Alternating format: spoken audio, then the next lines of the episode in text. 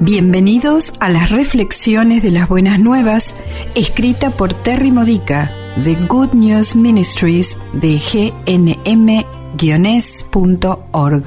Edificando tu fe para la vida diaria usando las escrituras de la Misa Católica. Martes de la vigésima octava semana del tiempo ordinario. El tema de hoy es ¿Cómo ganar las discusiones sin derrotar a los demás? En la lectura del Evangelio de hoy, Lucas capítulo 11 versículos 37 al 41, Jesús declara que los fariseos están llenos de rapiña y maldad. Algunas traducciones de la Biblia se refieren a esto como rapacidad. Ser rapaz significa codiciar lo que otros tienen y vivir de la presa. En otras palabras, los fariseos se aprovechaban de otros saqueando lo que no les pertenecía. ¿Qué estaban saqueando? La causa principal de su énfasis legalista en hacer los rituales apropiados era su avaricia codiciosa por tener la autoridad. El fariseo, en la historia de hoy, disfrutaba señalando lo que Jesús no hacía bien.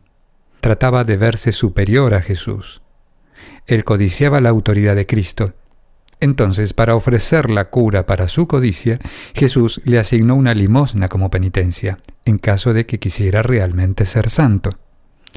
Jesús condena apasionadamente cualquier pretensión de autoridad moral enfocada en el obrar mal de los demás, porque esto infla el yo, mientras se aprovechan de la autoestima de aquellos que son regañados. La autoestima es esencial para ser capaz de amarse a uno mismo, lo cual es absolutamente necesario para poder amar a los demás incondicionalmente, en vez de ser codependiente. Cuando discutimos e insistimos en que tenemos la razón y que nuestros oponentes están equivocados, estamos en una batalla de perdedores y ganadores. ¿De veras queremos que la otra persona sea un perdedor? Analiza tus motivos. ¿Realmente quieres ganar la discusión para que tu oponente se convierta en perdedor y así te sientas superior? ¿O es con afán de ayudarle a él o a ella? Cuando pensamos que necesitamos sentirnos superiores es porque no podemos asimilar que estamos equivocados por causa de nuestra propia baja autoestima. Porque nos preocupamos por los demás es que queremos ayudarlos a entender las verdades que tratamos de explicarles.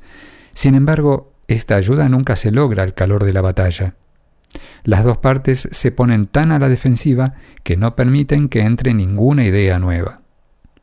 Para finalizar la discusión y llevarla hacia la victoria de Dios, necesitamos separar nuestro objetivo santo, que es ayudar, de nuestro objetivo egoísta, que es defendernos.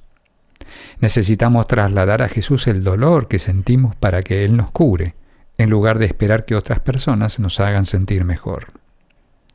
Más tarde, cuando estemos a solas con Jesús, podremos dejar que Él nos levante nuestra autoestima mientras nos quejamos con Él y solo con Él acerca de nuestros problemas.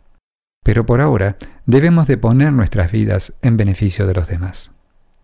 Cuando nuestro amor se vuelve más evidente que nuestra necesidad de ganar la discusión, las demás personas se empiezan a sentir seguras con nosotros.